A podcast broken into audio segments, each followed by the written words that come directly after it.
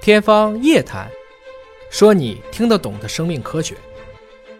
我是向飞，为您请到的是华大基因的 CEO 尹烨老师。尹烨老师好。哎，小伟同学好。这个今天咱们聊一聊电影，尹烨老师也爱看电影啊。啊，一部分电影，科幻类总喜欢看吧，可以没问题对吧？你看前一段啊，历经十几年的这漫威大戏终于终结了。现在很多我们心目当中的英雄，要么老了，要么死了。整个这个系列，我们还有点落寞和伤感啊。但很多人就说了啊，尹烨老师，你搞生物的，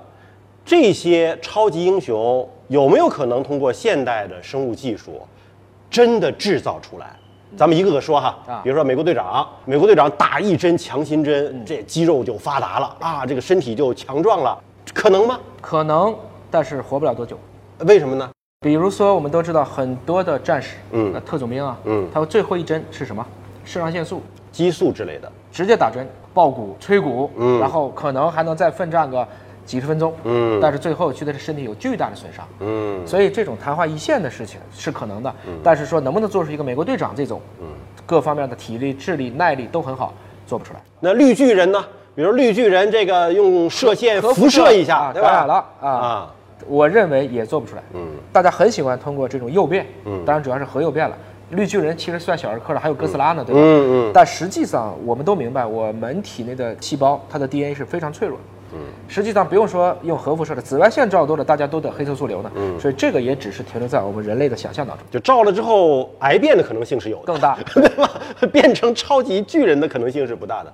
蜘蛛侠呢，相当于是转了个蜘蛛的基因到身上，对吧？然后我就具有了蜘蛛的敏感性了，我还能吐丝了，对啊，还能够飞飞腾了这种。其实蜘蛛是一种应该说演化的非常特异的一种生物了，可以直接通过它的这个丝囊啊，去释放一种高韧度、高强度的一个蛋白。我理解，如果就是把这种功能，假如说放到跟蜘蛛相近的一些，比如说都是节肢动物当中，是有可能的。放到人身上可不可能呢？我觉得可能性极小。嗯，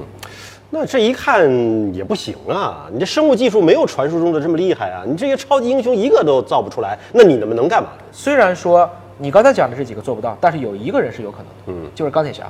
啊，靠外骨骼。它实际上是靠我们叫做碳硅铁结合。嗯碳是说我们 DNA，DNA 是碳基的，硅是说我们的计算能力，同时还要铁，铁我们指的就是钢，或者是基于钢为基准的各种各样的新型的合金的，甚至掺入了很多稀土的材料，可能会使人类的我们刚才说的运动能力、反应能力、防御能力、进攻能力、适应这种太空能力大幅度的提升和加强。嗯，那目前的这个生物科技到底能在人身上做些什么呢？你知道五三年大家才知道了 DNA 的双螺旋结构，七零、年大家才知道去测 DNA 的序列。第一个人的完成，其实两千零三年才正式完成，那个人花了三十八亿美金。嗯，今天就在咱俩说话的这个地方，嗯，四千块钱两天就可以测完一个人的全基因的序列。你测了我对我有啥帮助呀？第一步是测，嗯，我们称之为这是一个 reading，嗯，我们叫读，读完了以后你想干啥？读完之后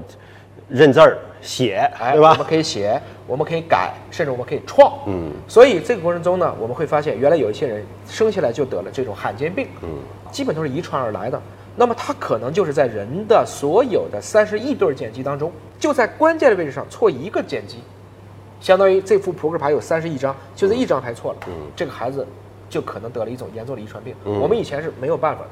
今天我们可以通过基因编辑的方式帮助他修正，我们让不好的变好，但不是你刚才说的让看似正常的人变强。嗯，这主要还是针对疾病的防控。对，特别在像我们南方地区，一个非常严重的遗传病，我们称之为地中海贫血。过去的方式是骨髓移植，对那现在我其实可以通过基因编辑的方式，用这个病人自己的造血干细胞修正之后来救他自己。没有免疫排斥了，哎，这就给我们将来的这些遗传病、罕见病的治疗带来了一个全新的方向。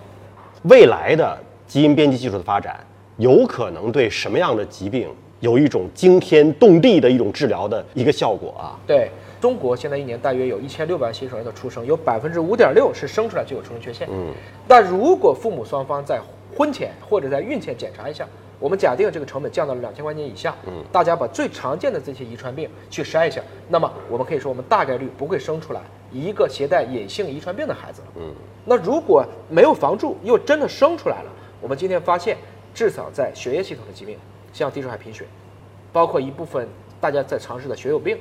包括我们视网膜的一些黄斑变形，嗯包括大家现在开始讨论，我们是不是可以对肌肉，像霍金这样的浑身的肌肉细胞已经丧失了这种运动技能，我们通过基因编辑的方式，我们通过基因治疗的方式，让他们重新恢复健康，这些都可能成为人类在下一步挑战这些以前无药可医，今天可能勉为其难，但明天就会习以为常的技术。这还是一种未来的展望。嗯但好像美国 FDA 已经实实在在的批复了一些基因治疗的针对某种特定疾病的方法了。对的，在零七年的年底，这个 FDA 批准了一种治疗雷波氏黑蒙，嗯就是先天性的黑蒙，生出来这个孩子的眼睛可能逐渐逐渐它的感光度越来越弱，最后就失明了。原来无药可医，那就只能等它失明。那现在可以通过注射的方式，啊，在视网膜注射，给它一个正确的基因，帮助它纠正来治疗这种疾病。它唯一的问题就是太贵。嗯，啊，这一个疾病治起来都要几百万，所以我说今天是治不起。但随着可能整个的技术的发展，让成本进一步的降低，有一天我们也许真的可以让这样的高大上的方式飞入寻常百姓家。还有一个是现在确实没有办法救，嗯 HIV 的病毒感染，嗯，好像把这个病毒完全清除几乎是没有办法。对，可又说前一段什么小老鼠身上实验对做到了是吧？是因为 HIV 病毒非常狡猾，它会把自己的基因整合到人类的免疫细胞内，嗯，所以等于说这个过程中变成两难了。我本来对抗病毒就要免疫细胞的，但是你已经打入敌人内部了，嗯，啊，这个东西怎么做呢？所以现在科学家用的方式是一方面用抗病毒治疗，另一方面用基因编辑的方式，我直接去寻找，你不是把你的基因整合到免疫细胞内了吗？嗯，我把这个细胞剪掉，嗯，在活体内实现了艾滋病病毒的基本去清，但是这目前还只是在老鼠身上的实验。在我来看呢，这不妨就是给了我们一个希望。嗯，不管怎么讲，预防艾滋病最好的方式依然是洁身自好。超级英雄是并不存在的，但是基因科学可以让大家更加的健康，更加的长寿。关爱自己，关爱他人，你就是生活当中的超级英雄。想了解更多的生命科学的知识，请关注我的头条号“尹烨”。天方夜谭，说你听得懂的生命科学。下期节目时间我们再会。